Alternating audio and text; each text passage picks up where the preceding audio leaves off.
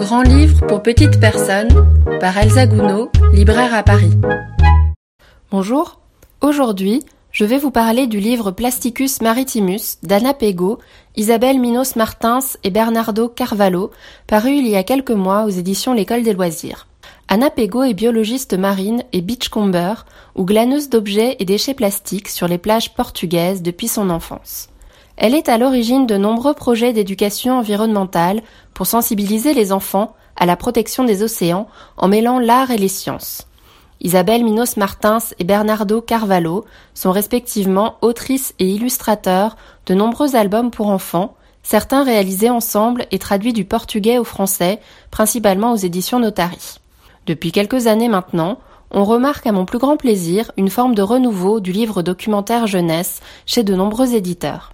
Ainsi, les photos et mises en page austères à l'imagerie presque parascolaire ont fait place à de très beaux livres à l'illustration soignée et bien choisie, à des mises en page novatrices ou des partis pris différents et de réelles réflexions d'auteurs, ce qui rend à mon goût les livres documentaires et donc leurs sujets passionnants bien plus attrayants.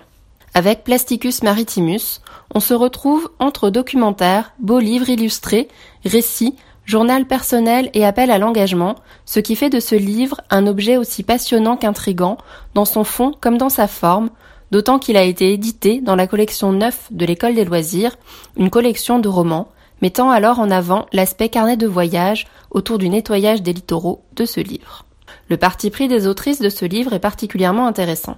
Il s'agit ici de considérer le plastique retrouvé sur les plages et dans les océans, sous diverses formes, comme une nouvelle espèce envahissante, sous-titre du livre, à traiter comme tel. Un nom scientifique lui est donc donné, Plasticus maritimus. Ses caractéristiques développées par Anna Pego, devenue alors spécialiste de cette espèce, dont elle glane les fossiles pour en faire des collections révélatrices du problème de l'usage inconsidéré du plastique.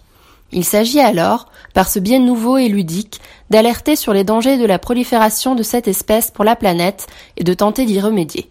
Tout en gardant cette ligne narrative passionnante autour de la découverte de cette espèce, est alors abordée toute la chaîne du plastique, en partant de l'enfant qui déniche des trésors sur la plage pour remonter le fil et aborder de façon complète les questions de la décomposition du plastique, des microplastiques et du recyclage notamment.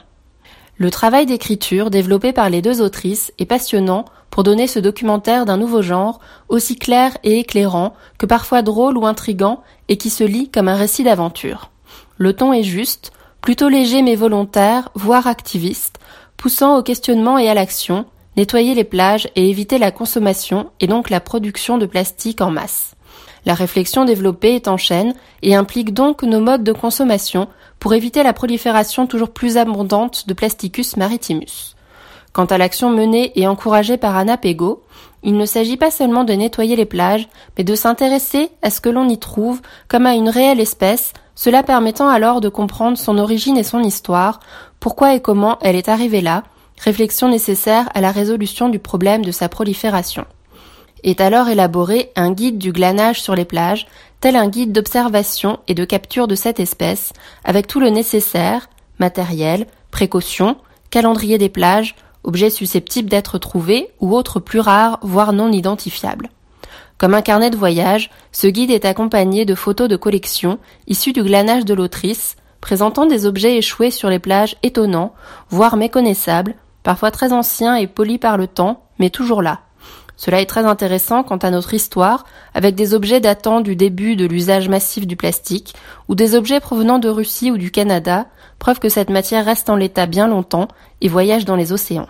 Les illustrations de Bernardo Carvalho, toutes au crayon de couleur, sont très belles et fonctionnent particulièrement bien dans ce récit en accordant leur aspect poétique tant à l'illustration documentaire par des schémas qu'à des paysages saisissants aux traits et contours simples aux couleurs éclatantes. La couverture du livre est alors très réussie, entre le typogramme du titre créé par l'illustrateur, à première vue plutôt pop, mais où l'on détaille des déchets plastiques formant les lettres, et le paysage très coloré, où l'on peut distinguer les couleurs vives des déchets plastiques. J'espère vous avoir donné envie de découvrir ce livre que je conseille à partir de 8 ans, Plasticus Maritimus, d'Anna Pego Isabelle Minos Martins et Bernardo Carvalho, traduit du portugais par Clara Dominguez aux éditions L'École des loisirs au prix de 16 euros, et vous avoir donné envie d'agir comme ce livre le fait si bien.